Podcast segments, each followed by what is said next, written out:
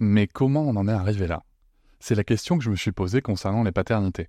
Pour y répondre, je vous propose de découvrir la BD Papa Sapiens, qui raconte l'histoire des pères à travers les âges avec humour et les chouettes dessins de Sévanie. Elle va paraître le 6 juin prochain. Vous pouvez la précommander dès maintenant et avoir un cadeau idéal pour la fête des pères. Alors rendez-vous dans votre librairie préférée ou dans les liens en description de l'épisode ou sur mes réseaux sociaux. Quelqu'un qui a dit que je peux pas jouer aux poupées et après j'ai pleuré. Bienvenue sur Papatriarcat, le podcast qui réfléchit à la parentalité au XXIe siècle pour l'affranchir du modèle patriarcal. Avant de commencer cet épisode, je voudrais préciser que nous allons parler d'autisme, au singulier ou au pluriel, et ou de neuroatypie. Je ne suis pas concerné par le sujet directement. Le témoignage que vous allez entendre est tout simplement celui d'une mère qui exprime, avec ses mots, son vécu, son ressenti. Pourquoi est-ce que je précise cela aussi? C'est parce que je comprends que le sujet puisse être sensible, notamment pour les personnes concernées. Donc, excusez-nous d'avance si le choix des mots n'est pas le meilleur, s'il n'est pas le plus adapté. Voilà, on essaie juste de donner de la visibilité à ce sujet avec nos moyens et nos connaissances. Merci pour votre bienveillance. Dans cet épisode, je reçois Daisy. Vous la connaissez peut-être car elle est illustratrice et qu'elle a réalisé déjà différents albums jeunesse, notamment des albums plutôt inclusifs et vous pouvez aussi la retrouver sur les réseaux sociaux avec son pseudo Daisy Dessine. C'est d'ailleurs sur Instagram que j'ai découvert certains de ses dessins que j'ai trouvé très touchants, de par leur simplicité et leur émotion sur le quotidien de sa famille, avec notamment un de ses enfants qui est autiste. Nous allons donc parler du parcours pour euh, arriver à ce diagnostic, nous allons parler du regard des autres, nous allons parler de la fatigue parentale, mais pas que, nous allons aussi parler de l'amour et de son livre à venir sur le sujet. La première question que je lui ai posée, c'est tout simplement de se présenter, elle, sa vie personnelle, pour un petit peu mieux la connaître et la situer. Je vous souhaite une très bonne écoute.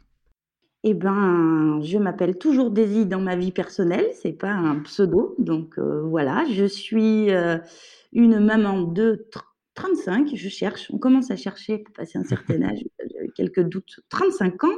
Euh, je suis mariée et euh, j'ai deux jolis petits garçons, un grand qui s'appelle, enfin, grand, un aîné qui s'appelle Sacha et qui a 8 ans et demi. Euh, qui est donc en CE2, et un petit dernier qui s'appelle Elliot, alias Lily, et qui a 4 ans et qui est diagnostiqué depuis un an déjà maintenant autiste. D'accord. Il est diagnostiqué autiste. Alors, moi, je suis toujours un peu perdu dans ces, dans ces termes parce que je vois passer des, des trucs de TSA, TDAH. Qu'est-ce que, que tu peux nous en dire, toi, précisément, de, de ça? Alors, aujourd'hui, normalement, la nomenclature veut qu'on parle de, quand on parle d'autisme, veut qu'on parle de TSA, donc ça trouble du spectre autistique.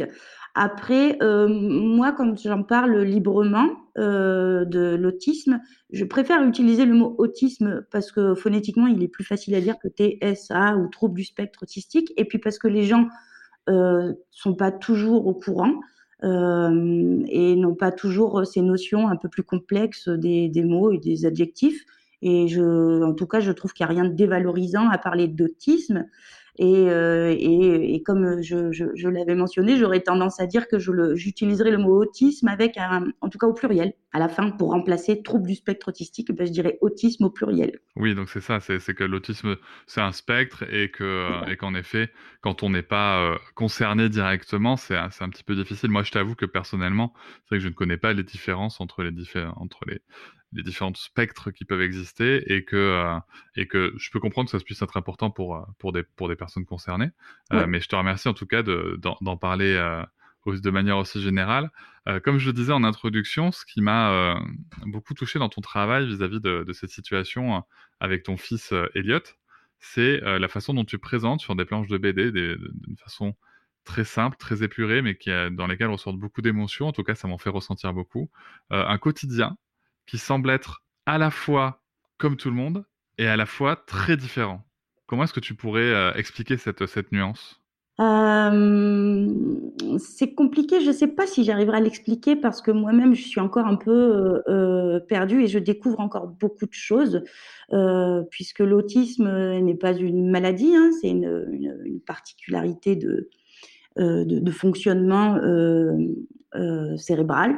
Et donc, du coup, je le découvre encore beaucoup. Donc, en fait, ces petites planches de BD, elles me permettent d'y voir plus clair parce que justement, toute la difficulté euh, avec Elliot euh, réside déjà dans le fait qu'il est 4 ans et que c'est un petit garçon de 4 ans. Et un petit garçon de 4 ans, ben, il, est n'importe, il est comme tous les autres petits garçons de 4 ans. Sauf que parfois, dans ses comportements dans ses attitudes, euh, vient se rajouter une petite pincée d'un petit truc qui est très subtil et qu'il faut arriver à identifier. Et ce qui est délicat, c'est, d'arriver à faire la part des choses entre un comportement d'un petit garçon de 4 ans et un comportement d'un petit garçon de 4 ans qui a en plus un trouble qui vient euh, euh, rendre plus compliqué certaines situations au quotidien.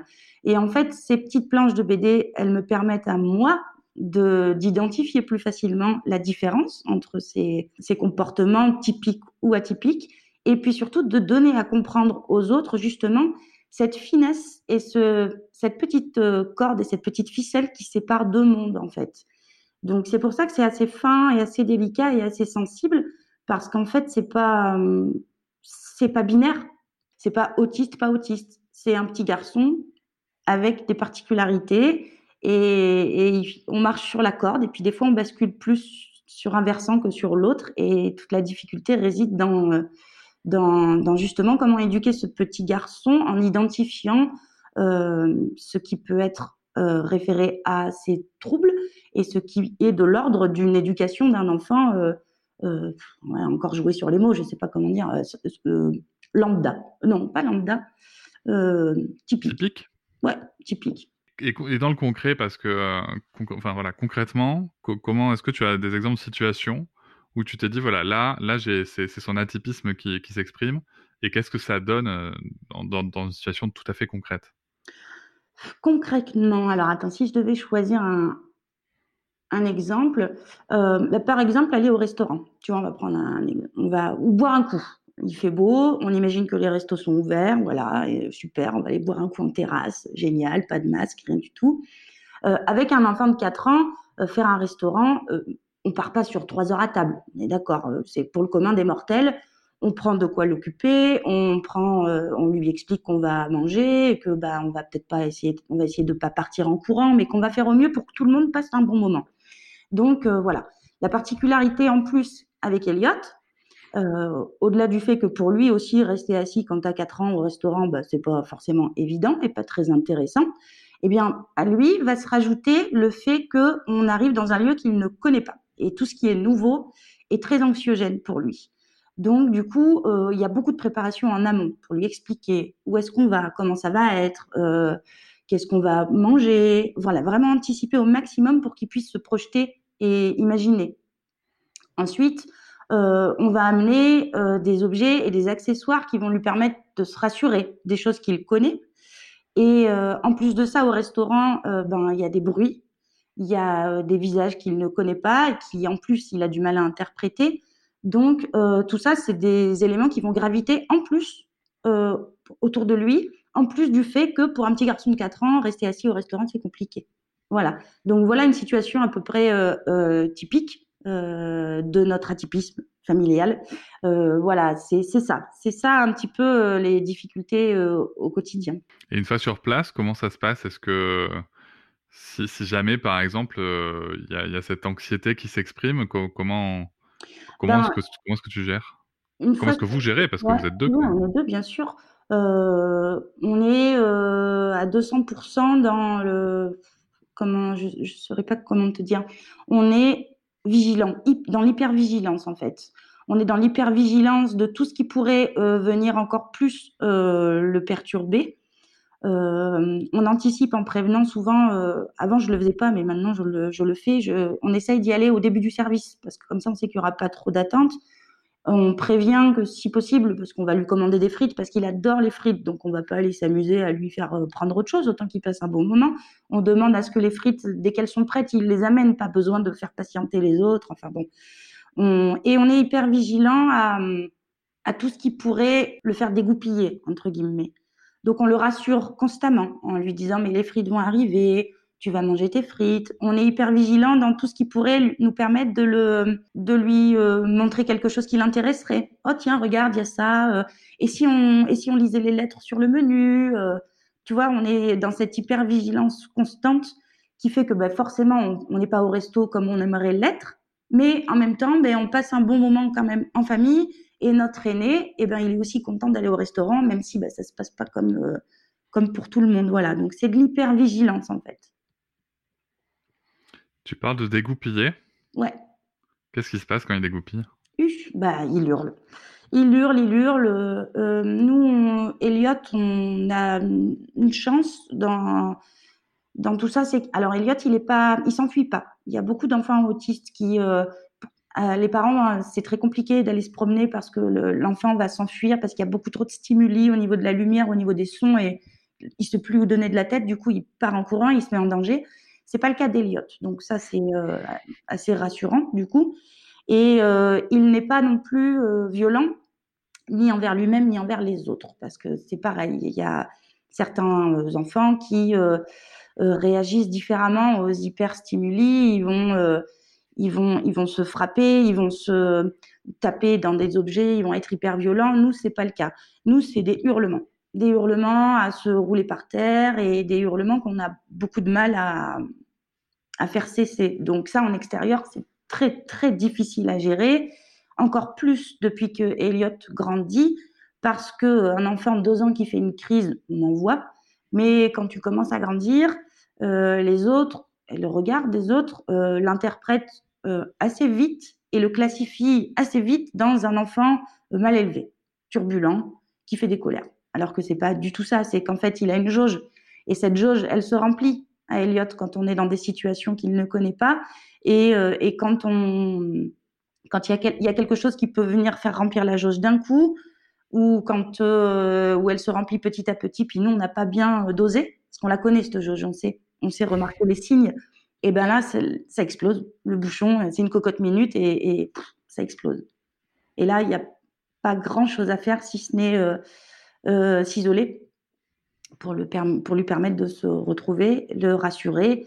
Mais généralement, on, part, on, rentre à la maison dans ces moments-là, ouais. Et tu parles du regard des autres, comment, euh, comment, comment, ça se passe? Comment Alors j'ai deux questions pour le coup sur le regard des autres, c'est comment est-ce que ça peut s'exprimer dans l'attitude des gens? Est-ce qu'ils fixent? Est-ce qu'ils sont empathiques? Est-ce qu'ils réagissent? Ou bien, alors tu parlais d'enfants mal élevés, donc euh, est-ce que ce sont, sont, des choses qu'on t'a déjà exprimées? Et aussi, dans un second temps, euh, comment est-ce que vous, vous vous sentez vis-à-vis de ce regard mmh. euh, quand ça arrive? Bah, C'est hyper dur. C'est hyper dur. J'ai pas eu, j'ai eu des réflexions, mais dans un autre contexte, je, t'expliquerai après. le, les gens ne parlent pas, mais les gens regardent avec insistance et ils n'ont pas besoin de parler, tu vois dans leurs yeux. Peux euh, tu peux très vite interpréter les regards, à la différence d'Eliot qui lui ne comprend pas euh, tout ce qui est du non-verbal. Euh, nous, on se le prend de plein fouet. c'est parfois pire que des mots, donc on a des regards très insistants. J'ai eu même, je me souviens d'une fois où Elliot faisait une crise à la sortie de l'école de son frère. On allait chercher Sacha à la sortie d'école et c'était à la fin d'année scolaire de l'année dernière. Et avec le Covid, la sortie se faisait plus au même endroit. Et en fonction de l'heure où tu arrivais, il y avait un battement de deux minutes. Ben, des fois, je le récupérais en haut, des fois, je le récupérais en bas. Et ça, c'était jamais pareil. Donc, pour Elliot, c'était très compliqué. Et, euh, et, un jour, Elliot s'est mis à hurler, à hurler, à hurler, et j'arrivais pas à le contenir. Et Sacha sortait pas, et je me dis, mon Dieu, je vais pas m'en sortir. Et je voyais les gens qui commençaient à nous regarder. Et il y a une maman euh, qui attendait son, son garçon, qui s'est mis euh, à côté et qui s'est bouché les oreilles en me regardant les yeux froncés. Et je me suis, je, ça a été terrible. Ça a été terrible, ah terrible, terrible. Je, je me suis dit, euh, ok, tu es en train de me faire comprendre que tu subis les cris, mais à, quel moment t'as pas d'empathie en fait? Parce que du coup, moi, tu te mets à ma place, comment je le vis là?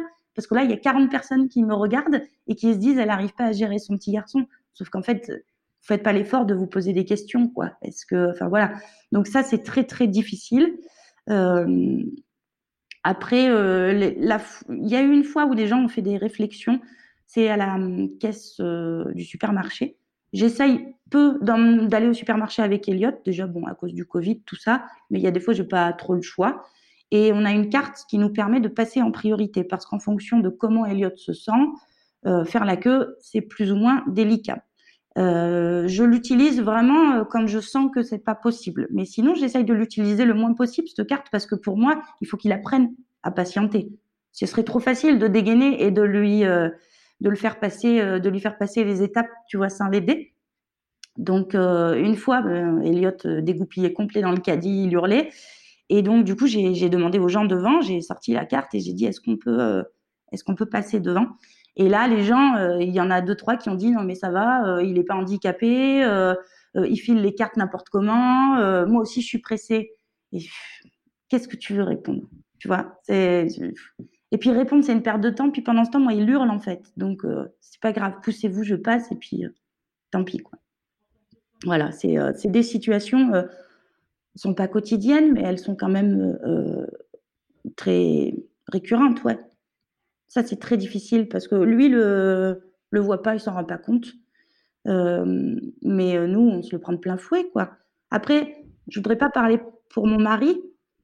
Euh, je crois que lui a beaucoup plus de mal, d'après ce qu'il m'a dit, avec le regard des autres. lui, s'il se prend une réflexion ou il sent un regard insistant, il va tout de suite répondre et de manière assez violente, parce que je pense qu'on on le reçoit pas différemment. Moi, je reste concentrée sur Elliot et lui est, euh, vraiment sur euh, la défensive. Ça le, ça l'affecte énormément. Donc, il réagit différemment, ouais.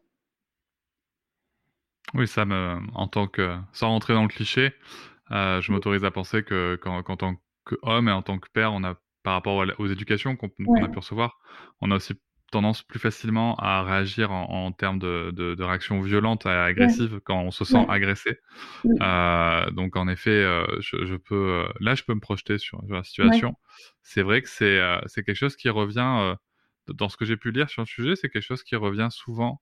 ce sujet de, bah, il a il a pas l'air, il a l'air normal entre guillemets. Et donc pourquoi? Pourquoi est-ce qu'on devrait faire ceci ou faire cela pour pour, euh, pour, pour vous aider. Alors que j'ai envie de te dire, euh, tu parles de manque d'empathie, c'est vrai que c'est un, un, gros sujet. En tout cas, je te remercie d'exprimer de, ce qu'on peut ressentir dans, dans ces cas-là. Je, je, ne peux qu'imaginer euh, la, la, la, difficulté et même la détresse, sûrement, euh, par moment de, de, de, ces situations. Mm. Euh, voilà, j'espère que ça aidera les gens qui nous écoutent à comprendre euh, ce qui peut se passer et, comment est-ce qu'on peut potentiellement aussi euh, réagir. Et j'ai même envie de dire que autisme ou pas autisme, euh, ça peut être chouette de pas se juger hein, entre entre gens et notamment entre parents. Qu'on parle d'autisme ou pas d'autisme. la réaction qu'on a quand on voit d'autres parents dans des situations délicates avec leur enfant, effectivement, c'est L'autisme n'a rien à voir là-dedans, en fait. Quoi. Mais tu vois, euh, j'ai fait un dessin là-dessus. Et des fois, euh, je me dis que euh, si mon enfant avait un handicap visible, clairement, un handicap physique, tu vois, qu'il soit en fauteuil, j'avais fait une illustration en parlant du pied beau, mais j'aurais pu mettre n'importe quel handicap physique visible. Et bien des fois, je me dis que les regards seraient beaucoup plus empathiques, tu vois ça peut être dur comme réflexion, hein, il ne faut pas que ça soit mal reçu, mais concrètement, je me dis que si ça se voyait, eh ben, euh, les gens réagiraient différemment. Vraiment. Bah, tu sais, ce que tu dis là, euh, moi, c'est quelque chose. Moi, j'ai travaillé dans le commerce pendant, très longtemps, euh, enfin pendant 15 ans, et je me rappelle que dans la dernière entreprise dans laquelle j'étais, il y avait une formation justement sur, sur le handicap et sur les situations, on va dire, de, de neuroatypisme et que justement, il y avait une grosse alerte sur le fait que euh, dans, dans, le cas de personnes neuroatypiques, il peut se produire des comportements euh, inattendus, alors que rien sur la personne ne permet de, de, de, dire et d'exprimer, euh, enfin en tout cas de, de se dire qu'il peut se passer quelque chose. C'est vrai que, euh, et c'est quelque chose que j'ai vécu notamment dans les files d'attente, puisque c'était un grand magasin, dans les files d'attente, euh, c'est vrai qu'une fois qu'on a pris conscience de ça, et qu'on voit un comportement inattendu, si on se pose la question et qu'on ose poser la question, parce qu'il faut aussi oser la poser la question. Euh, et ben tout à coup, ça permet de, de, de, décanter et se dire ok on va faire autrement on va faire différemment et, et surtout que j'ai remarqué que là je parle de, personnes adultes et, autonomes même les personnes adultes et autonomes ces fameuses cartes pour passer devant ben, elles n'osent pas forcément les sortir notamment quand il y a du monde mmh. dans les films d'attente parce qu'en plus bien sûr qu'il y a des réactions qui sont il y a des gens qui sont sans réaction, des gens qui disent OK, et il y a des gens qui disent non mais attendez, vous n'êtes pas, pourquoi vous avez une carte pour passer devant? Vous avez rien. Alors que si. Et, euh, c'est vrai que euh, moi, tu vois, dans mon parcours pro, j'ai aussi connu des gens qui avaient des problèmes. Alors, je vais pas faire le parallèle entre l'autisme et la santé mentale, ce sont deux choses différentes, mais euh, juste qu'il y avait un problème de santé mentale et que donc ils ne se voyaient pas. Et tu vois, dans les aménagements professionnels, j'étais confronté au même problème en tant que responsable de, devoir euh, euh, bah, expliquer aux gens que non, ça se voit pas, mais il se passe quelque chose. Et, si on prend des décisions, c'est pas pour rien. Donc c'est vrai que réveiller l'empathie comme ça, c'est pas, c'est pas forcément évident. Et la question que je voulais te poser aussi par rapport à, cette situation de, de, l'autisme, parce que j'ai cru comprendre que le parcours euh, du diagnostic, c'est vraiment un parcours extrêmement difficile. Mmh. Est-ce que tu peux nous, raconter comment ça s'est passé? Oui, alors nous, pour le coup, euh, on fait partie des gens qui ont beaucoup de chance sur euh, justement le parcours du diagnostic. Mais euh, j'échange beaucoup avec d'autres parents qui, sont, qui vivent la même chose que nous, via des groupes, via des, même des gens qu'on a rencontrés comme ça. Et en fonction déjà des régions et des départements, l'accès au rendez-vous est très compliqué. C'est pas parce que tu habites une grande ville que tu vas avoir plus facilement un rendez-vous. En plus, ça, ça n'a rien à voir. Nous, on habite dans le Cantal, un département rural, euh, et, en fait, on a eu un diagnostic assez rapide parce que euh, c'était le bon moment aussi. Il y avait une plateforme de diagnostic précoce qui a ouvert. Et le diagnostic précoce de l'autisme est vraiment aujourd'hui une chose essentielle pour euh, nos enfants atypiques parce que ça permet de les prendre en charge très tôt et du coup de de mettre plein de choses en œuvre pour les aider plus tôt, justement. Et donc, du coup, cette plateforme ouvrant, ben, elle avait plein de places. Donc, on a eu des rendez-vous hyper vite. On a fait tous les bilans euh, parce que, du coup, pour diagnostiquer l'autisme, il ne s'agit pas d'un seul rendez-vous avec un pédopsie. Il faut des bilans d'orthophonistes, des bilans de psychomotriciens, des bilans, euh, euh, des tests en tout genre, des questionnaires. Donc, nous, on a eu, ça s'est passé très vite. Et en plus de ça, au moment du diagnostic, on nous a très vite proposé une prise en charge euh, qui était le top du top pour Elliot. Je t'expliquerai du coup après, si tu veux, comment, comment ça se passe pour lui aujourd'hui. Avec plaisir. Mais, euh, mais voilà, mais il y a beaucoup de parents qui déjà euh, vont attendre. il y a ce qu'on appelle les CRA, les centres ressources autisme, si je me trompe pas, parce que du coup, je les connais pas, je suis pas passée par eux, qui attendent, donc qui téléphonent pour un rendez-vous et qui l'ont deux ans plus tard. Ah ouais. Pendant deux ans, n'as pas de réponse. Ton enfant, il n'est pas reconnu, du coup, au niveau de la maison départementale des personnes handicapées. Donc, du coup, il n'a pas de prise en charge. Euh, il n'a pas d'aide. Et le peu que tu peux faire, ben, tu payes toute ta poche. Et on va dire que c'est très compliqué. Voilà, financièrement, euh, on a la chance, pour le coup, d'habiter dans un pays, il faut le reconnaître, où euh, on peut être aidé de ce côté-là, parce que sinon, c'est c'est pas possible financièrement. Et il y a aussi moi, je sais qu'on avait contacté l'hôpital, euh, l'hôpital de jour qui s'occupe des diagnostics. Et en fait, euh, en un an, je les ai contactés peut-être cinq ou six fois. Ils m'avaient jamais rappelé. Donc voilà, ouais, parcours du combattant dans le diagnostic, mais aussi parcours du combattant après, dans la prise en charge en fait, parce que et là on peut débat, on peut partir sur l'école inclusive et tout ça, mais en fait c'est un combat éternel, éternel pour que nos enfants soit euh, accepté à l'école, qu'il soit accompagné à l'école. Euh, c'est euh, c'est un combat terrible pour avoir des rendez-vous, pour qu'il puisse avoir un suivi orthophoniste, psychomote, ergothérapie, tout ce qu'il faut. C'est terrible. Terrible, terrible, terrible. Mais nous, on a énormément de chance. Du coup, euh, Elliot est scolarisé dans ce qu'on appelle une UEMA. C'est une unité d'enseignement maternel autisme, donc spécialisée dans l'autisme. Et en fait, c'est des classes. Il y en a si les, chiffres sont bons, je crois qu'actuellement, ça a été lancé en 2014 avec le plan autisme du gouvernement. Et ces classes-là ont ouvert à ce moment-là. Au jour d'aujourd'hui, on a à peu près un grand maximum 200 classes, maximum 7 élèves par classe. Donc, ça fait peu de petits enfants autistes euh, quand même qui peuvent y avoir accès.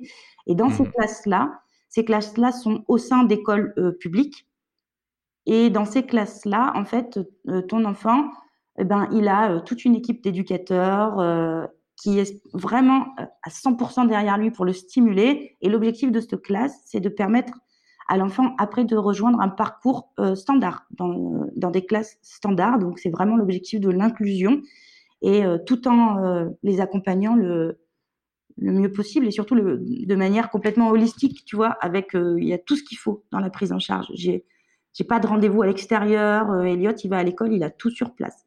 Et ça, c'est génial. En plus, dans le village, double chance. Vraiment, je, si on avait dû gagner, on aurait eu moins de chances de gagner au loto. Donc, c'est plus, moins. Enfin, bon, voilà, c'est improbable d'avoir ça, quoi. C'est très rare. Très rare. Oui, ça a l'air en effet très rare. Et pour le coup, donc, il, va, il va être dans une école où il est dans une classe euh, spécifique. Ouais, voilà, ils sont, il a sept petits copains. Ils sont euh, combien? Alors, il y a euh, deux éducateurs des AMP, aides médico-psychologiques, qui sont deux aussi, donc ils sont quatre. Il a le psychomotricien qui intervient, l'orthophoniste. cette classe est supervisée par le CESAD, donc une organisation qui après s'occupe de toute la partie neuro, psycho, tout ça. Et, surtout, elle est aussi supervisée par l'éducation nationale. Donc, euh, en fait, même s'il est dans une classe euh, différente, il est euh, au sein du système de l'éducation nationale. Bon, là, là on parle pas d'IEF, là, pour le coup, je... mais, mais voilà, mais du coup, et il va tous les matins, il va aussi dans sa classe de maternelle, on va encore choisir les mots, standard. Voilà, donc il va, des fois il est dans sa petite classe avec ses petits copains et ses éducateurs, mais l'objectif c'est de l'inclure de plus en plus dans sa classe standard de maternelle. Et voilà, et, donc du coup il, bascule de l'un à l'autre en étant super bien entouré. Et puis surtout, en fait, toute l'école est sensibilisée à, à ces enfants, euh, à ces enfants extraordinaires, puisque du coup il y a cette classe au sein de l'école, donc toute l'école est, pour eux, c'est des enfants qui ont juste une classe différente, mais qui côtoient euh, à la cantine, qui côtoient. Ça, c'est génial. Ça a l'air, ça a l'air en effet génial. Tu citais euh, l'IEF, donc l'instruction en famille. Euh, c'est vrai que, bon, donc moi, c'est un circuit que je connais bien, l'instruction en famille. Par rapport aux récits nombreux de parents d'enfants autistes que, que je peux avoir et que, et que je reçois concernant l'instruction en famille, clairement, ta situation a l'air idyllique presque. Ouais, ouais. Euh, dans, dans, dans, la, enfin, dans, la le cadre de, de, de l'accompagnement d'un enfant autiste. Mmh. Et euh, c'est vrai que les récits d'inclusion tels que tu nous le donnes, c'est pas le cas, euh, ou en tout cas, c'est très très rare. Euh, par rapport à l'ensemble hein, du territoire et ouais. des élèves concernés. On, Il y a quand même plus de 12 millions d'enfants scolarisés en France. Donc, en effet, 200, de, 200 établissements ça fait peu. Euh, ça fait peu, euh, même si en effet l'école se veut euh, en développement de son inclusion et, et, des moyens qui y sont donnés. Euh, ça reste en effet des cas très isolés. Et, et puis ça a ses limites. Hein. Mmh. Et ça a ses limites. Et c'est vrai qu'il il y a d'autres options, dont l'instruction en famille, mais mmh. c'est un autre sujet. en tout cas, moi je suis quand même content de savoir que ces classes-là existent. Mmh. Je tiens aussi à souligner le fait, parce que j'ai d'autres récits où vraiment il y a aussi des profs qui, euh, qui font l'effort alors qu'il n'y a pas forcément de moyens de, de, de s'instruire sur le sujet, euh, d'accompagner au mieux et, et, et, qui sont d'une très très grande bienveillance envers les, les enfants mmh. et les familles. Donc je tiens aussi à souligner leur travail parce que ce sont vraiment des initiatives individuelles. Donc ça, ça me semble important. Et euh, c'est vrai que ce parcours, euh, ce parcours scolaire et le parcours des rendez-vous, c'est quelque chose qui revient souvent comme étant extrêmement anxiogène pour le parent, ouais. contraignant Écouteux. Et euh, écouteux, ouais, écouteux, tout à fait. Mmh, mmh. Mais tu vois, l'IEF, euh, si quand même, tu, on, on, peut rebondir vite fait là-dessus, même si du coup c'est un sujet que je connais pas, même si, pour autant, j'aurais envie de te dire que euh, par la force des choses, on le fait aussi, du coup, parce que Elliot, il faut le stimuler en permanence, donc euh, du coup, voilà. Mais il y a énormément de parents euh, qui sont dans la même situation que nous et qui euh, sont en IEF par contrainte, parce qu'ils n'ont pas d'autre mmh. solution parce que leurs enfants euh, peuvent être scolarisés. Euh, moi, je, connais des parents, leur enfant est scolarisé euh, deux heures, trois fois par semaine. Parce qu'il n'y a pas de solution, parce qu'il n'y a personne pour accompagner. Et les parents sont du coup contraints de passer en, IEF. Et ils font ben, comme ils peuvent avec les ressources qu'on peut trouver sur Internet. Mais l'éducation de nos enfants, extraordinaire, elle est primordiale pour nous parents. Donc, euh, quand on a la chance d'avoir accès, comme moi, à cette prise en charge, ok. Mais euh, pendant un an, moi, je me suis retrouvée toute seule à la maison avec Elliot. Il n'y avait aucun mode de garde ni rien. Euh, et ben, j'ai fait de l'IEF. Mais j'avais pas le choix. Je ne pouvais pas le laisser comme ça. donc, du coup, par contrainte. mais, mais en fait, c'était même pas une contrainte. C'était normal, tu vois. C'était d'essayer de lui apprendre des choses. I'm Sandra, and I'm just the professional your small business was looking for. But you didn't hire me because you didn't use LinkedIn jobs. LinkedIn has professionals you can't find anywhere else, including those who aren't actively looking for a new job but might be open to the perfect role, like me. In a given month, over 70% of LinkedIn users don't visit other leading job sites. So if you're not looking on LinkedIn, you'll miss out on great candidates like Sandra. Start hiring professionals like a professional. Post your free job on linkedin.com/achieve today. C'est ce qu'on appelle euh, dans, dans, le circuit l'instruction famille subie, en fait, pour le coup. D'accord, je ne savais pas que ça existait, ce terme-là. Si, si, si, ça existe. Hein, l'instruction famille peut être subie parce que c'est pas forcément le choix du parent, hein, sauf que euh, l'environnement, notamment scolaire, ne donne pas les options euh, suffisantes par rapport mmh. à l'enfant mmh. tel, qu'il est. Et, et, c'est un vrai choix. Et, y a, et là, puisqu'on enregistre pendant que il y a encore des discussions en cours. Hein, le, les associations d'autisme sont, sont sur les rangs hein, justement pour, pour, pour surtout que cette liberté reste, reste possible et surtout très accessible parce que euh, pour, pour fermer ensuite la parenthèse de l'instruction en famille, euh, ce qui avait été évoqué par le gouvernement, c'est-à-dire que l'enfant serait scolarisé euh, en école publique le temps du diagnostic, clairement, les assos ont fait une levée de bouclier monstre en expliquant, c'est là où j'ai, mmh. d'ailleurs j'ai découvert ce, ce, parcours qui, est, qui peut être extrêmement long et en expliquant que c'était vraiment de la souffrance quotidienne sinon et que c'était pas possible. Mmh, mmh. Et donc il faut, il faut préserver. Et c'est vrai que ce qui nous relie tous et toutes sur ce sujet, c'est l'amour qu'on porte à nos enfants et à leur bien-être. Mmh. Et, que peu importe que les situations dans lesquelles on est, c'est justement réussir à avoir des options de choix euh, qui permettent d'accompagner nos enfants tout en se respectant soi, parce que c'est quand même pas facile, clairement. Mm. Euh, et, je pense qu'en effet, tu parlais de groupes euh, de, de, de, paroles, de groupes d'échange. Euh, mm. Je pense que ça m'a l'air essentiel, comme sur plein d'autres sujets, mais ça m'a l'air essentiel de, de, pouvoir en parler. Il y, a, il y a une question que je me pose quand même tout de suite. quand on parle de, des gens qui sont proches de, de, de, la personne qui est autiste, c'est là je pense à ton premier fils, à Sacha, Comment ça se passe euh, pour lui d'avoir euh, d'avoir un frère avec, avec cette particularité? Ben, ça a été compliqué euh, pendant toute la période du diagnostic. C'est-à-dire que c'était là où on était dans, on a traversé une des périodes les plus compliquées de notre vie parce qu'en fait, on n'avait pas de mots sur nos mots, tu vois?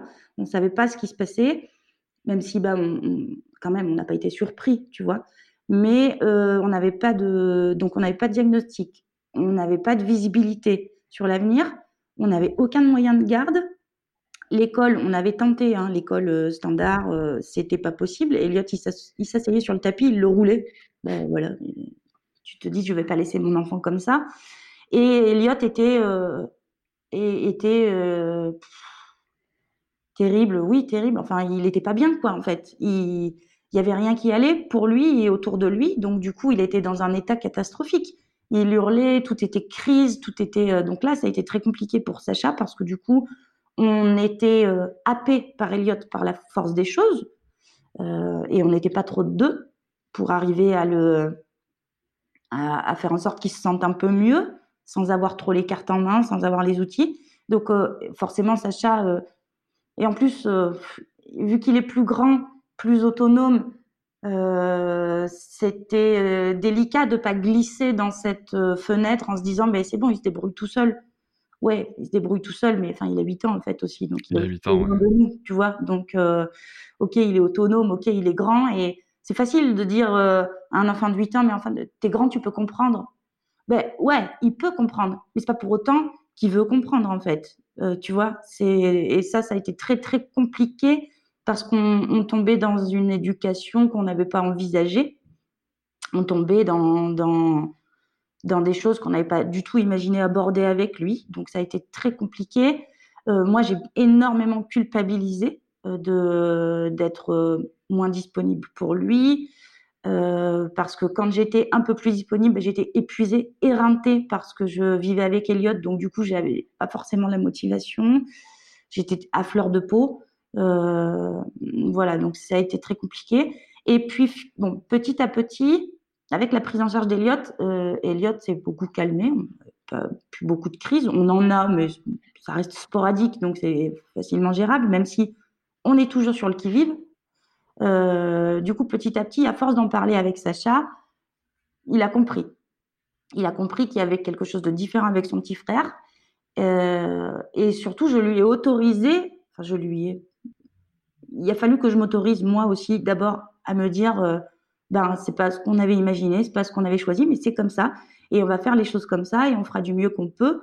Et du coup, ça m'a permis de me dire, il a peut-être aussi besoin et le droit de dire, euh, fais chier, tu vois, c'est pas voilà, je, ouais, j'avais pas du tout envisagé les choses comme ça. Et, euh, et ben ça a beaucoup libéré un petit peu la parole et nos échanges. Même si aujourd'hui, euh, des fois, son petit frère, il le gonfle, ils ont quand même toujours été très fusionnels. Euh, ils s'entendent très bien. Et puis petit à petit, le temps passant, Sacha se rend de plus en plus compte des, des différences qu'il peut y avoir entre son frère et, et, euh, et d'autres enfants. Mais je mets toujours, euh, euh, c'est très important pour moi de lui dire, ben, tu vois, par exemple, il n'y a pas si longtemps, il me disait, le petit, le petit voisin, il a un an de moins qu'Eliott, il parle vachement bien. Eliott, il parle, mais c'est reste compliqué, et, voilà. Et il me dit, oh, mais t'as vu comment il parle? Il parle trop bien par rapport à Eliott. il est en avance. Je lui dis, non, il est pas en avance en fait. C'est normal de parler comme ça à trois ans, mais ton petit frère, tu sais, il a des difficultés pour parler. Et euh, mais euh, au lieu de s'arrêter à ça, je tiens toujours à rajouter, mais tu sais, euh, il, te, il te parle, il vient te demander de jouer avec lui, il est réceptif à toi, il te dit je t'aime, il te fait des câlins, il, il y a toujours passer sur quelque chose de positif et le voilà mettre, c'est important pour tout le monde. De, ok, c'est dur, mais en fait, euh, ça va. Il y, y, a des choses chouettes quand même, et euh, voilà, on essaye de passer là-dessus. Mais tu sais ça, il a fallu un sacré chemin hein, parce que, en gros, euh, il faut choisir de plus le subir, plus le subir, mais de le vivre et de lui donner la direction qu'on veut plutôt que de se laisser diriger par ça. Ça, c'est très long. C'est très long et c'est euh, l'éducation, c'est dans ce contexte-là, c'est euh, c'est tout le temps changeant en fait. C'est pas du tout comme on l'avait imaginé, quoi. Et justement, tu l'imaginais comment? Qu'est-ce qui a changé par rapport à, à ce que tu avais imaginé en fait? Ben... C'est l'accompagnement, c'est le cadre, c'est la bienveillance, c'est. Euh... Ouais. Ouais, euh, je, je, je, pense et j'espère qu'on a toujours essayé d'être bienveillant avec Sacha en amont, puis du coup ils sont quatre ans et demi d'écart, hein. Euh, donc on était euh, toujours hyper investi à lui faire découvrir des choses, à faire des choses, à l'écouter. La, la, communication, pour moi, c'est essentiel. Donc, lui l'aider à grandir tout en lui euh, faisant bien comprendre qu'il avait le droit de dire des choses, de ressentir des choses, que tout ça, c'était légitime. Sauf que pendant un temps, on s'est retrouvé à étouffer tout ça, à plus avoir le temps de faire tout ce qu'on faisait avec lui, à plus avoir le temps de l'écouter, tout comme nous, on s'écoutait pas. Et euh, du coup, quand on a réussi à remettre un petit peu d'ordre dans notre vie de famille, ben ça, ces choses-là, elles ont été exacerbées. Tu vois, euh, c'était devenu encore plus essentiel de, de permettre euh, d'exister, pas, comme, pas que comme une famille, en tant qu'individu, on avait chacun nos ressentis. C'était important qu'il qu puisse, Sacha, se, se, sentir le droit de dire des choses, mais c'était aussi important euh, qu'il puisse ressentir aussi et comprendre ce que nous, on pouvait ressentir. Donc il y a vraiment un échange. Et après, euh, on est encore plus vigilant euh, sur tout ce qui est des violences éducatives ordinaires, tu vois, sur ce genre de choses, parce qu'en fait, le profil d'Eliott fait qu'il peut vite être dans du mimétisme.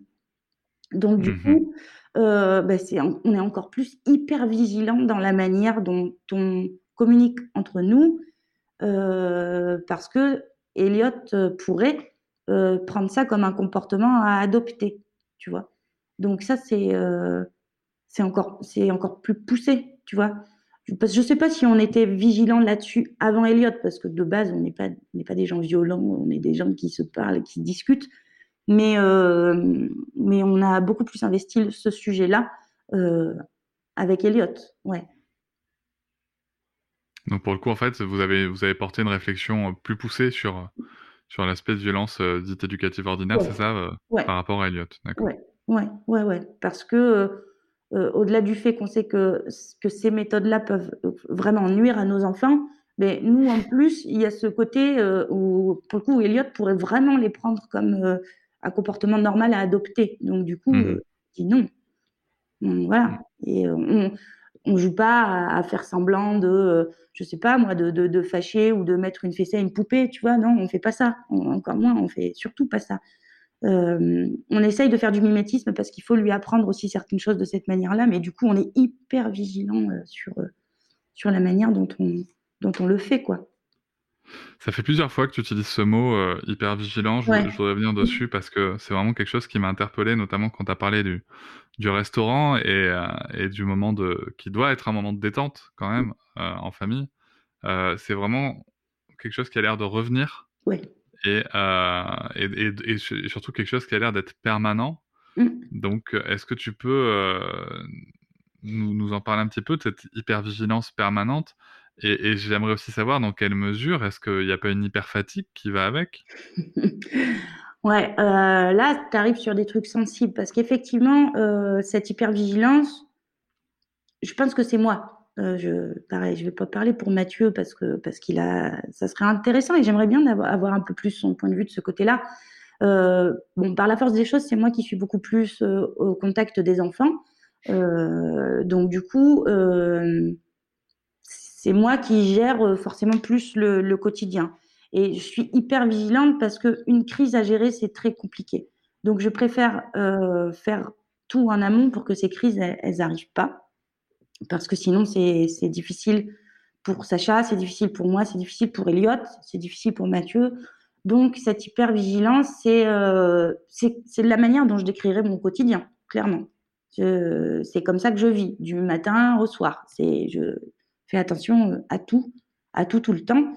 Et effectivement, euh, cette hypervigilance entraîne une hyperfatigue euh, morale, clairement, parce que euh, quand tu n'as pas de crise, ben, tu passes ton temps à, faire en sorte qu'il n'y en ait pas. Donc, en fait, tu n'es jamais sorti de ça. Tu n'es jamais en dehors de ça. Tu as tout le temps mené dedans. Mais en même temps, il euh, n'y a pas le choix, j'ai envie de te dire. C'est comme ça que qu'on arrive à, avoir un équilibre. cette façon de vivre, on ne l'a pas choisie. Euh, et pour autant, euh, j'imagine que je, devrais pouvoir arriver à être un peu moins hyper vigilante euh, parce que je suis pas certaine que ce soit la meilleure des méthodes. L'évitement, tu vois, l'évitement, c'est pas, ça marche un temps, mais c'est pas toujours bénéfique. Je saurais pas quoi te dire de plus parce que parce que j'ai le nez dedans, parce que c'est comme ça. Et, et, et au jour d'aujourd'hui, j'arrive pas, en tant que mère, euh, à, euh, à, à, lâcher un peu plus. Tu vois, j'arrive pas. Mmh. C'est euh, c'est comme ça que je nous ai sortis de ce quotidien chaotique. Et encore, je dis nous et j'aime pas parce que ça me, c'est comme s'il y avait que moi et que je gérais tout ça.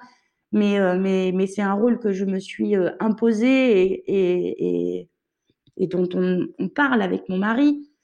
mais c'est comme ça qu'en fait, je pense, j'arrive pas à me laisser abattre tu vois, je me suroccupe, je me sur, euh, je, je surprotège, je pense, un peu trop. Donc, je suis pas certaine que ce soit le bon comportement, mais pour le moment, c'est celui dont j'arrive pas à me défaire, tu vois. Moi, j'ai tendance à penser que c'est le comportement qui est le tien, euh, qui visiblement te permet de, te maintenir à toi euh, dans une situation, euh, de te maintenir à, flot, je dirais. Donc c'est important, même si ça a l'air de générer énormément de fatigue physique et, morale.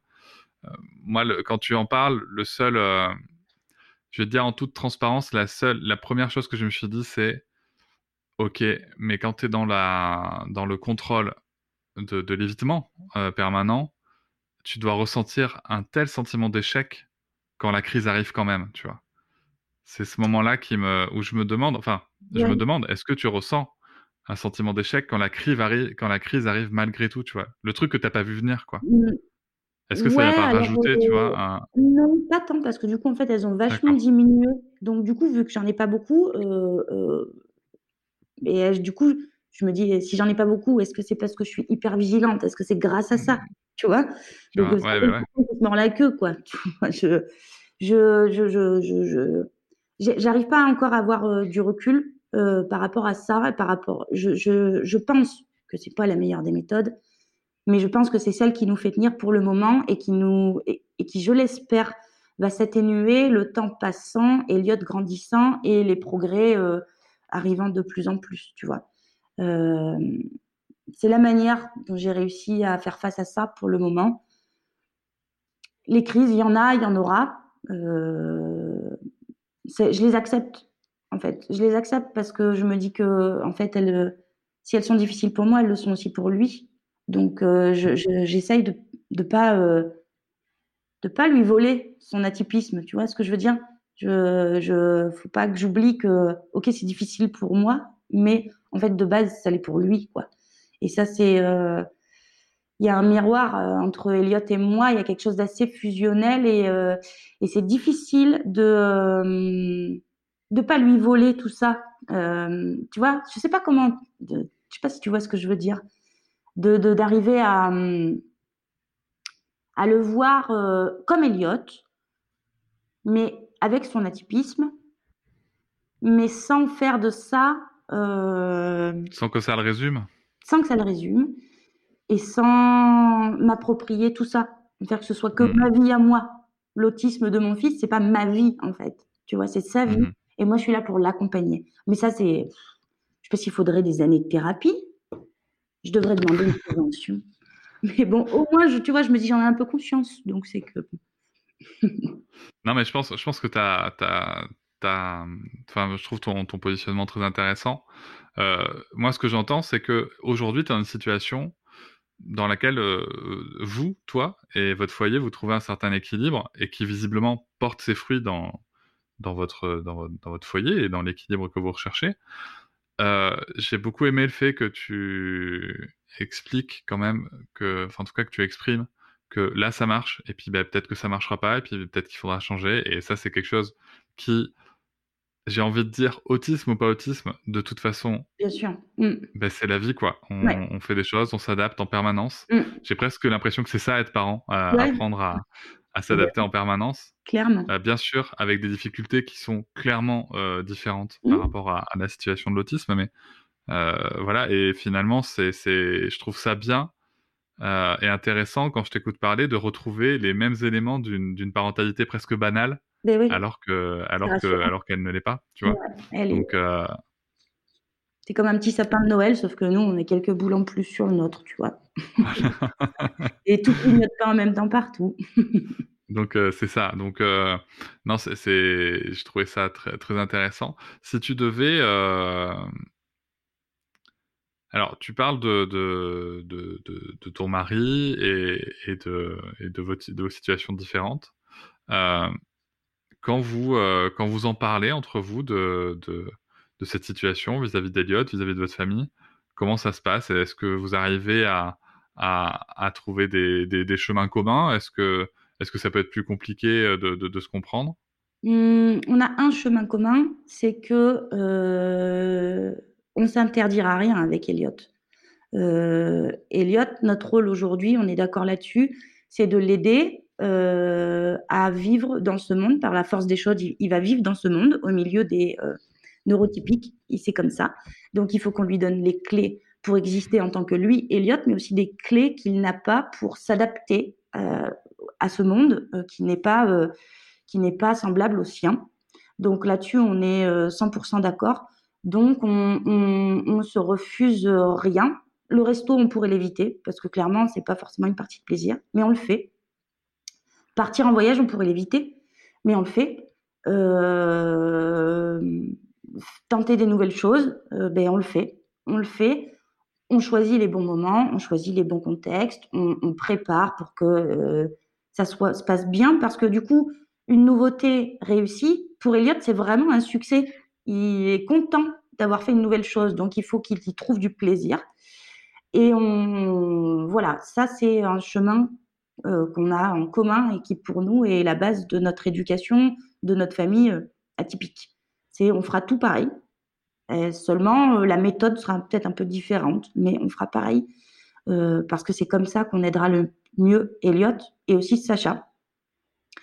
Euh, voilà. Après, euh, c'est pas toujours évident nos discussions et nos échanges parce que ben, parce que par la force des choses, j'ai un train d'avance. Comme je te disais, j'ai un train d'avance parce que je je suis beaucoup plus avec les enfants. Donc, euh, du coup, par rapport à Elliot, j'identifie plus facilement justement les petites choses qui font dégoupiller. Je suis euh, je suis plus forte pour anticiper les choses et que ça, dans des situations de fatigue et de stress, ça peut vite laisser place à des reproches qui sont pas justes en fait. Euh, mais le tout, c'est de se le dire, tu vois. Ça serait mmh trop facile pour moi de dire, mais bah, t'as pas su faire. Ben oui, mais est-ce que moi, euh, j'ai donné les clés à mon mari pour y arriver en fait Parce que pour moi, c'est tellement évident. Sauf que lui, il est dans le même train, sauf qu'il est quelques wagons derrière. Euh, et c'est pas parce qu'il a pas voulu aller au même rythme, c'est pas pareil.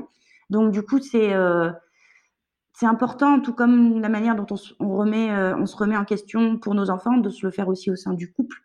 Ça me semble essentiel de, de savoir. Bah, on, revient toujours à l'empathie, quoi. Ben euh, voilà, c'est-à-dire que lui, ça l'amuse pas non plus de pas pouvoir être plus au contact de ses enfants, de pas pouvoir être euh, aussi à la pointe que moi sur certains détails, tu vois. Avec Elliot, ça l'amuse pas. Mais euh, l'idée, c'est qu'on est un couple et qu'on se se soutient et qu'on s'aide. Donc, il faut faire un pas l'un vers l'autre. Mais ça, c'est pareil, il a fallu un cheminement parce qu'on est tombé dans les travers du, du reproche qui n'avait aucun sens. On est tombé là-dedans, mais on s'en est sorti en discutant, en comprenant chacun nos erreurs. Je, je me demande s'il euh, y a deux choses que je retiens dans, dans ce que tu dis. C'est encore une fois le parallèle avec une parentalité tout à fait typique. Euh, mmh. Parce que moi, concrètement, si tu, vois, dans mon couple, euh, je passe plus de temps avec ma fille que, que, que ma compagne. J'ai cette euh, incroyable chance. Et euh, j'ai une réactivité et j'ai une compétence, si tu veux, sur l'observation de ma, de ma fille et de ce qu'elle veut exprimer qui est très pointue. Euh, donc, donc, en effet, sur certaines situations que ma compagne rencontre moins souvent, je suis plus apte à réagir de manière plus rapide euh, et plus efficace. Mais euh, donc je me demande, tu vois, si finalement atypisme, tu vois, ce côté-là de, de compétence en fait sur un sujet, ouais. atypisme ou pas, c'est un sujet qu'on retrouve. Et euh, par rapport à, à, à, ce que tu dis, par rapport à, tu vois, tu évoques ce moment où ça a pas, voilà, là on est bien, mais ça n'a pas été facile. Je me demande si ce passage, tu vois, de, de, de, de troubles et de mmh. troubles intenses, euh, c'est pas tout simplement une étape obligatoire, se dire que voilà, on est dans la tempête à un moment, tu vois, quand, soit quand vous ne saviez pas ce qui se passait avec Elliot, ou quand mmh. ça s'est produit et que vous ne saviez pas comment réagir, on est dans la tempête et ben, il faut peut-être accepter aussi que la tempête soit là, ouais. euh, qu'on se la prenne en pleine face et, mmh. euh, et qu'on va réussir à, à, à, la traverser, même si, même si ben, il y a des écueils des fois et que, et que oui, c'est pas, c'est pas un long fleuve tranquille, quoi. Ouais, ouais, ouais, mais tu sais, c'est, je pense que c'est la même chose que les étapes, l'acceptation d'un diagnostic ou d'une maladie, c'est les mêmes étapes que, que l'acceptation d'un deuil, parce qu'en fait, tu fais le deuil de quelque chose que tu avais envisagé et qui sera jamais ce que tu avais envisagé. Donc du coup, tu passes par les mêmes étapes, la colère, le déni, tu vois. Et du coup, ce que je décris là depuis tout à l'heure, c'est ça, c'est ce qu'on a traversé et il y aura, euh, il y aura fallu euh, au moins une bonne année. Euh, en plus, bonne année avec le confinement, la totale, tiens que ça a été vraiment le chaos.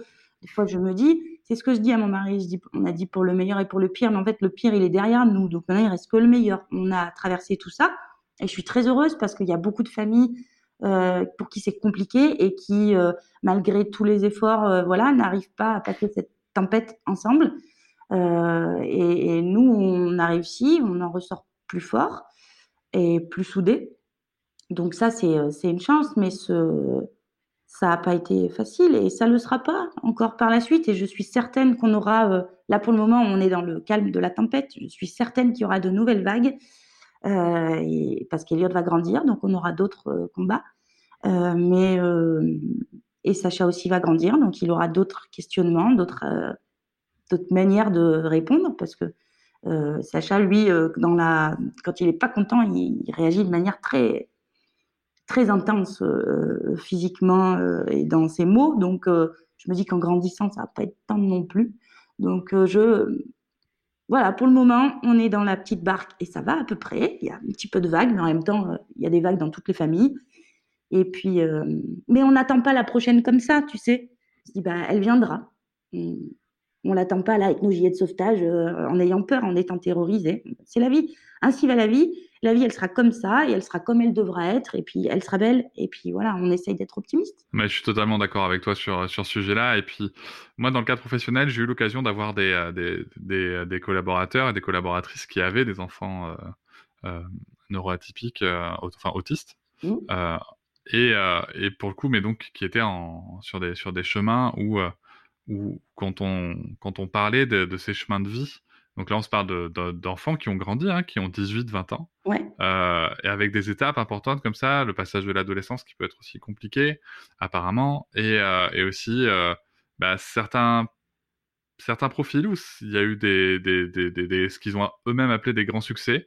Et j'ai en mémoire aussi un profil où, bah, à la majorité, euh, il y avait une, euh, une pensée d'autonomie de, de, de l'enfant qui s'était développée, puis en fait, c'est pas arrivé. Et là, encore une fois, gros changement, grosse tempête, ouais. difficile. Et donc, euh, donc voilà, donc je pense qu'il faut, euh, il faut en effet euh, prendre les choses comme elles viennent et éviter peut-être d'idéaliser des situations. Ouais. Ça, ça peut être. Tu peux avoir des attentes. on en a des attentes. Bien sûr. J'ai des souhaits, j'espère des choses. Mais alors, j'essaye de pas trop les espérer sur du long terme parce que dans 10 mmh. ans, j'en sais, moi, dans 10 ans, enfin voilà. Euh, mais euh, et on se réjouit des petites choses en fait. Euh, on se réjouit. Euh, Elliot, il y a un an, il parlait pas du tout. Aujourd'hui, Elliot, bonjour maman, je veux un chocolat s'il te plaît. Voilà, tu vois, c'est des petites choses qui sont super. Bien sûr que j'aimerais pouvoir euh, discuter avec lui parce que Elliot parle, mais son vocabulaire et son langage, il est fonctionnel. Il est là pour euh, répondre à une attente ou à une demande. C'est déjà super. Et c'est sûr que j'aimerais bien, mais qu'est-ce que tu as fait aujourd'hui à l'école et, non, tu vois, hier encore dans la voiture, parce qu'en ce moment, je le travaille, parce qu'il faut travailler cette partie-là, justement. C'est vraiment du non-stop. Je lui dis, qu'est-ce que tu as mangé à la cantine? Il me répond, à la cantine. Ben, oui, tu as mangé à la cantine, mais qu'est-ce que tu as mangé à la cantine? Euh, Je lui dis, avec quoi dans ton assiette? Et il me dit, dans mon assiette à la cantine. Oui, et dans ton assiette, il y avait quoi? Alors, le verre, le couteau, la fourchette. J'ai pas réussi à savoir ce qu'il y avait. Et tu vois, ça, c'est des choses que j'aimerais bien. J'aimerais bien pouvoir euh, avoir ces petits échanges-là avec lui. Pour le moment, je les ai pas. Mais il y a un an, mais il y a un an, j'avais pas de mots, j'avais rien. Et, euh, et maintenant, j'ai quand même des petites choses et, euh, et je t'aime maman. Et, et puis surtout, et c'est là l'essentiel, il est heureux. Il est hyper heureux. Mmh et, et, en plus, et tu vois, je vais te le dire, il le dit dans cet ordre-là. Enfin, je lui dis, mais comment tu vas? Parce qu'on lit le livre des émotions. Il l'aime beaucoup, donc en ce moment, on le fait 15 fois par jour. Et il me dit, Elliot, il est heureux, il est joyeux, il est content. Toujours dans cet ordre-là. Je trouve ça marrant. Et, voilà, et, c'est ce qui, en tout cas, c'est ce qui dégage. Moi, je regarde un petit garçon, je le regarde, il est heureux d'aller à l'école, il est heureux de rentrer à la maison, il est heureux d'être avec nous, il est heureux de jouer avec nous, il est heureux d'être avec son frère. Il est heureux, il est joyeux, il est content. Mais c'est tout ce que je veux pour lui, en fait. Hein. Et comme n'importe quel parent pour ses enfants. Tout à fait. Mais merci en tout cas d'avoir d'avoir précisé ça. Je pense que c'est c'est euh, c'est un beau passage euh, important. Ouais. J'ai euh, j'ai une dernière question pour toi, Daisy. J'aimerais savoir ce que tu te dirais là, toi, aujourd'hui, si tu pouvais te parler à toi il y a un an, un an et demi, un peu avant que quand tu étais justement dans la tempête et un peu avant que que, que tout ça s'éclaircisse.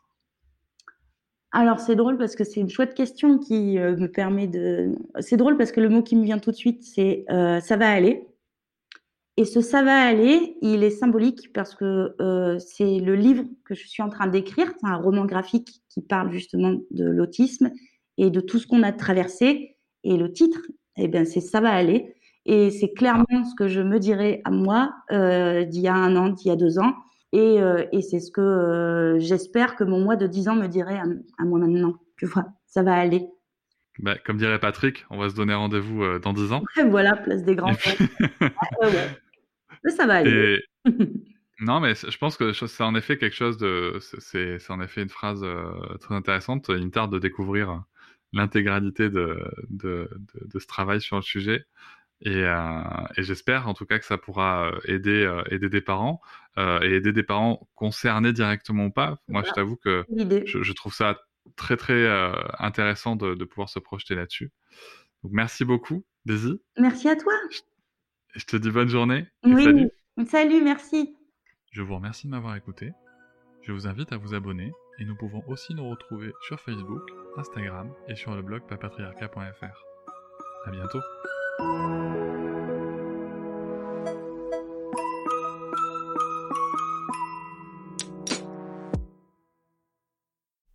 Hop, c'est encore moins. Si tu veux soutenir le podcast, tu peux aussi t'abonner à Papatriarca Plus et découvrir chaque semaine un épisode bonus en plus des 60 déjà disponibles. À découvrir sur tes applis de podcast comme Pocketcast, Castbox ou encore Apple Podcast. À très vite.